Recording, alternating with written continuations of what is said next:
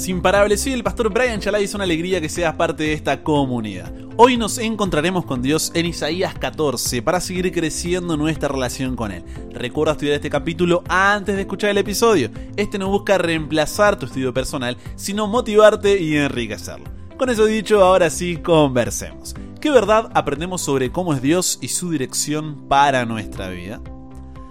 Padre, muchas veces no te vamos a mentir, queremos hacer nuestro propio camino y pensamos que siguiendo lo que a nosotros nos parece mejor, siguiendo nuestra propia voluntad, encontraremos un resultado mejor que siguiendo la tuya.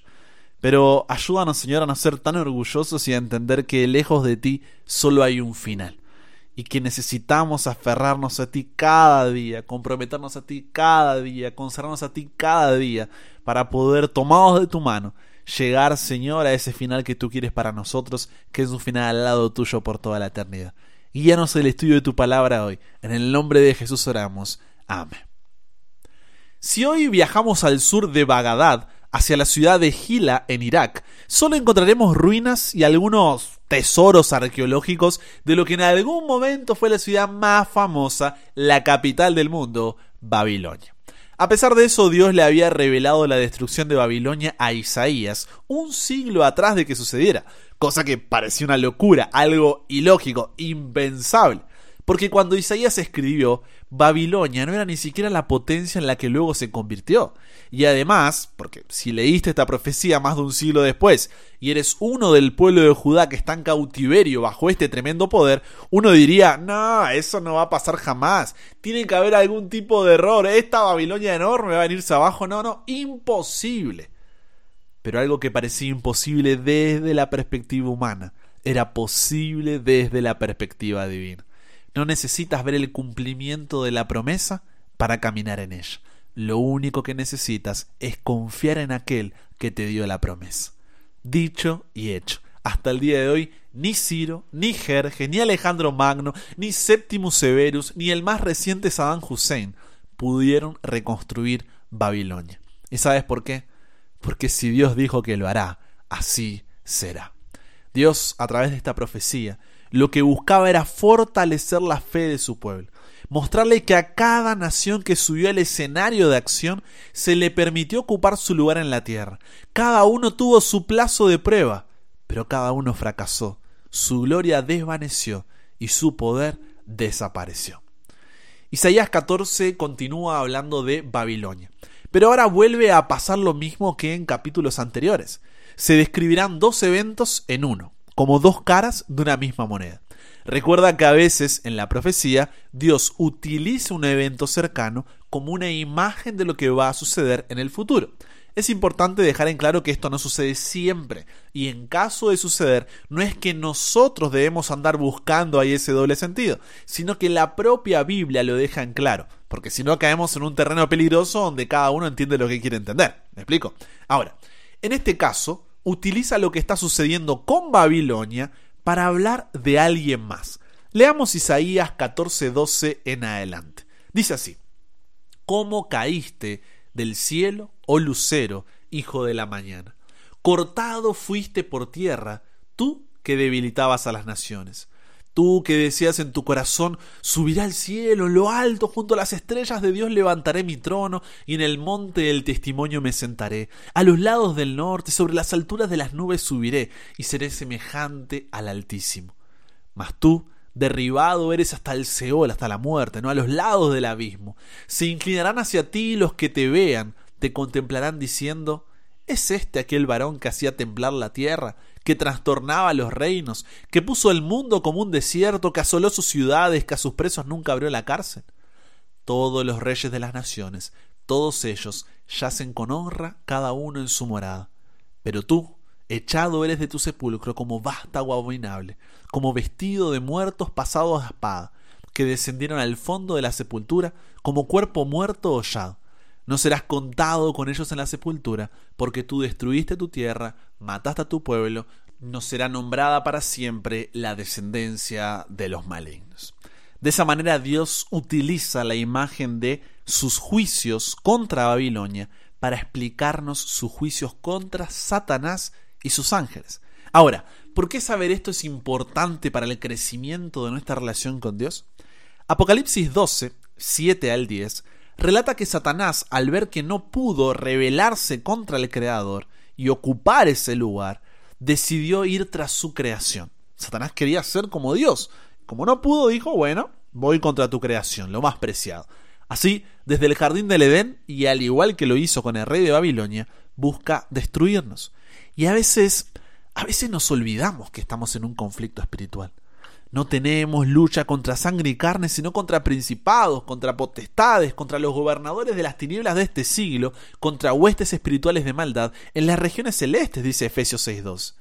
Esto es claro en la Biblia. Si lees Apocalipsis 12, 1 al 9, verás que Satanás, el que estaba detrás del poder romano representado por Herodes, es quien quería matar a Jesús. Si lees Daniel 10, verás que es Satanás el que estaba detrás del príncipe de Persia. Si lees Ezequiel 28, verás que es Satanás el que estaba detrás del príncipe de Tiro. Si lees Isaías 14, verás que es Satanás el que estaba detrás del rey de Babilonia. O sea, él siempre estuvo ahí. Permíteme reformular, él siempre está Y préstame tus oídos. Si todavía no le abriste la puerta de tu corazón a Jesús, es porque tienes otro invitado dentro de casa. Por eso cuando en la Biblia se menciona a Babilonia, es importante recordar que no necesariamente hace referencia solamente al reino literal de Babilonia, cuando así la Biblia lo aclare, no siempre, sino que hace esto también como un símbolo de los poderes orgullosos y despiadados detrás de los cuales está Satanás, que oprimen al pueblo de Dios. ¿Me sigues hasta aquí? Ahora bien, ¿qué es lo que hacen estos poderes? ¿Qué es lo que busca Satanás? Dos cosas. Primero, llevar al pueblo de Dios, a ti y a mí, hacia la confusión, haciéndonos pensar que podemos ocupar un lugar que solo le corresponde a Dios. Tanto que Babilonia, ¿sabes lo que significa? Puerta de los dioses. La idea que busca transmitir es que Babilonia es el acceso a lo divino. También viene de Babel, de confusión. Cuando hay un problema con todo esto, Babilonia, con sus torres y sus templos, fue construida desde cero por seres humanos, y nosotros, por nuestra propia cuenta, no podemos tener acceso a lo divino. Porque como dice Romanos 3:23, todos pecamos, estamos destituidos de la gloria de Dios. ¿Logras ver el, el, el engaño que hay detrás? Tú puedes gobernar tu vida. Tú estás al control. Haz tu voluntad. No necesitas de Dios, te dice. Y así Satanás pasa a ocupar el trono de tu corazón. De esa manera, a pesar de estar comprometido con Dios, termina fornicando espiritualmente con el diablo. Como dice Apocalipsis 14:8. Pero no te das cuenta que Satanás solo está contigo por interés propio tú no le importas en absoluto. Por eso Apocalipsis 17:5 lo compara con una prostituta. Nos ofrece satisfacción sin compromiso, a cambio de algo, por un tiempo determinado, y se asegura de que vuelvas por más, que nunca sea suficiente. Y de esa manera no te das cuenta que el único deseo de Satanás cuál es? Es destruir la imagen de Dios en ti, como lo describe Apocalipsis 17:6.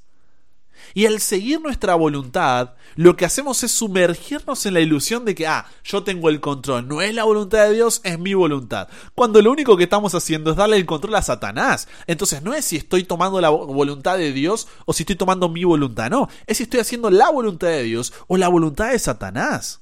Si no estás tomando las decisiones de acuerdo a la voluntad de Dios, significa que estás tomando tus decisiones de acuerdo a la voluntad de Satanás. ¿Fuerte? Fuerte. Pero cierto, también. En el trono de tu corazón solo hay dos personas a las que puedes dar ese lugar, Dios o Satanás. Si no lo ocupa uno, lo estará ocupando el otro. Creer que tú estás al control no es más que una ilusión. Y lo segundo que Satanás busca es que si ve que no puede entrarte por ese lado, te hace pensar que debes hacer algo para merecer el amor de Dios. De esa manera, si no puede destruirte directamente, se conforma con confundirte, porque sabe que esa confusión, tarde o temprano, te terminará llevando a la destrucción en algún momento del camino, porque no puedes ganar la salvación por tus propios méritos. Te llena así de incertidumbre, de hipocresía, de angustia, de frustración, de agotamiento, de miedo y de sufrimiento. Entonces, ¿qué quiero que te lleves del episodio de hoy en Isaías 14? Dos cosas importantes para que no caigas en la confusión de Babilonia. Primero, No necesitas ver el cumplimiento de la promesa para caminar en ella. Lo único que necesitas es confiar en aquel que te dio la promesa. Así como Dios predijo la caída de Babilonia para fortalecer la fe de su pueblo, que esa caída nos recuerde que lo mismo sucederá con el pecado. La vida que Satanás te ofrece lejos de Dios solo tiene un final, el mismo que Babilonia, porque no hay otro final para la confusión. ¿Para qué seguir caminando por un camino que termina en un precipicio? No pienses a corto plazo. Necesitas ver tu existencia en perspectiva, dentro de este gran conflicto entre el bien y el mal en que vivimos y del que somos parte. El final ya está escrito. La pregunta es de qué lado vamos a estar. Y esta es una decisión diaria.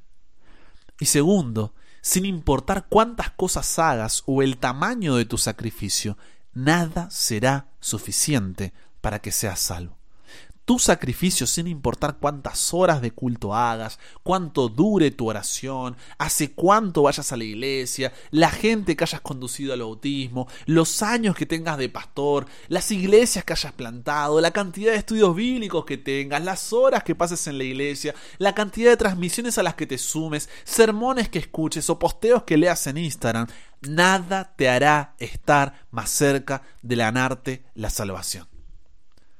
Efesios 2, 8 a 9 es claro, porque por gracia sois salvos, punto.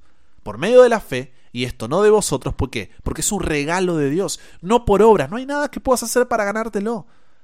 ¿Por qué? Porque si no te ibas a decir, ah, no, yo me gané esta salvación y te creerías más que otro. Entonces, yo no sé cuál es la Babilonia, la confusión en la que hoy vives, pero déjame decirte algo. Ve a Dios.